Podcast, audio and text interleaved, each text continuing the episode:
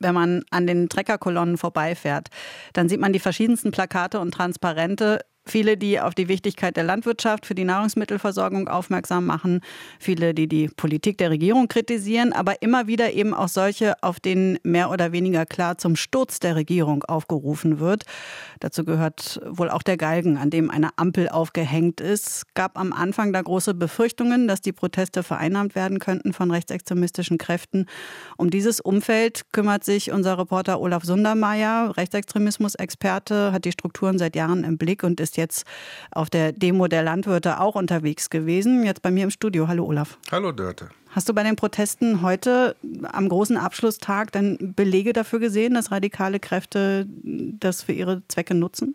Sie haben es versucht, ganz deutlich. War, es waren sehr viele Medienaktivisten aus der rechtsextremistischen Szene vor Ort. Also diejenigen, die seit Wochen im Prinzip in den sozialen Medien äh, die Stimmung schon aufgeheizt haben. Die junge Alternative, also die rechtsextremistische Jugendorganisation der AfD, waren vor Ort viele Leute aus dem Pegida-Milieu. Aber das Entscheidende ist, dass der Deutsche Deutsche Bauernverband in großer Zahl dort heute sehr gut organisiert äh, diese Veranstaltung angeführt hat mit zahlreichen Leuten, die tatsächlich Bauern, Bauern sind, Leute, die in der Landwirtschaft arbeiten und man hat erheblich darauf eingewirkt, dass diese menschenverachtende Symbolik, die wir in den vergangenen Tagen gesehen haben, also Ampeln am Galgen, Menschen am Galgen, stilisiert, heute dort sich so nicht zeigen, äh, zeigen konnten. Gleichwohl ist die sehr aufgeheizte Stimmung die Bundesfinanzminister Christian Lindner dort entgegengeschlagen ist, heute auch ganz erheblich aus diesem ja, aus, aus, aus, aus, aus, dieser, aus, diesem,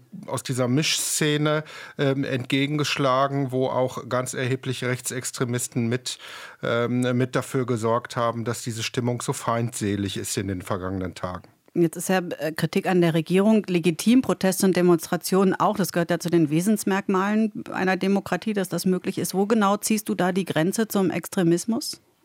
Ja, wenn es menschenverachtend wird, wenn es im Prinzip darum geht, Leute an den Galgen zu hängen, da kommt man auf eine Handlungsebene, auf eine deutliche extremistische äh, Handlungsebene. Wir haben auch, wir haben aber auch erlebt, dass die AfD in den Regionen, wo sie stark ist, zum Beispiel in Südbrandenburg diesen Protest unterwandern konnte, kapern konnte, mit einer Kreisgeschäftsführerin, also Geschäftsführerin im Kreisbauernverband, die selbst auch im rechtsextremistischen Verein Zukunft Heimat aktiv ist und gemeinsam äh, mit dem Bündnispartner der rechtsextremen AfD dort in der Region rund um Cottbus diese Proteste an sich ziehen konnten. Das ging so weit, dass bis zum Besuch vom Bundeskanzler Olaf Scholz dort am Donnerstag in Cottbus eben diese Figuren den Protest äh, steuern äh, konnten. Im Großen und Ganzen haben wir aber heute vor dem Brandenburger Tor eine sehr viel gemäßigtere und friedliche Demonstration erlebt als zum Auftakt der Woche am vergangenen Montag vor dem Brandenburger Tor, als es ein anderer Bauernverband war, der diese Demonstration Demonstration organisiert hatte, nämlich die Freien Bauern, die ganz offensichtlich rechtsoffen waren und so dort auch viele Leute zum Beispiel aus der Reichsbürgerszene anziehen konnten in der vergangenen Woche. Das war heute, diese Leute standen heute, sind dort nicht so zum Zuge gekommen. Die AfD stark vertreten bei den Protesten, sagst du, vor allem im Süden Brandenburgs. Das hat die Partei ja letzten Montag auch mit einem Sofortprogramm nochmal unterstrichen, ihre Sympathien für die Landwirte. Ähm, da werden Subventionen gefordert und das klingt aber im Grundsatzprogramm dieser Partei völlig anders.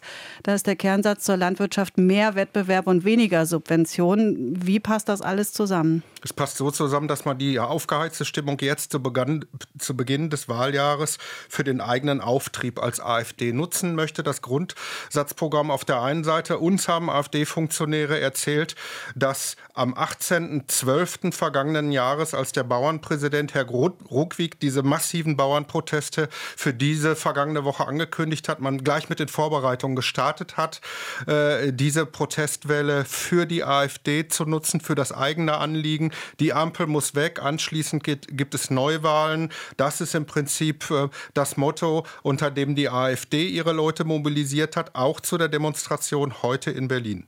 Mit welchem Ziel? Stimmen für sich zu organisieren oder? ja vor allen Dingen die Stimmung für sich zu, zu mobilisieren, diese Wut, die vor allen Dingen nicht nur bei den Bauern, sondern bei vielen Menschen in der Landbevölkerung gegen diese Ampelregierung sich richtet. Wir haben eine ausgeprägte Stadt-Land-Polarisierung äh, bundesweit, insbesondere im Osten, also dort, wo Landtagswahlen in diesem Jahr stattfinden, in Brandenburg, in Thüringen und in Sachsen. Und die AfD hat sich aufgemacht, diese Wut für sich zu nutzen, diese Stimmen für sich äh, einzusammeln in der Erzählung, dass die Ampel Ampelregierung im Prinzip der Ausdruck einer urbanen westdeutschen, eines urbanen westdeutschen Politikstils ist, äh, der die Interessen der Landbevölkerung, insbesondere im Osten der Republik, überhaupt nicht berücksichtigt. RBB 24 Inforadio vom Rundfunk Berlin-Brandenburg.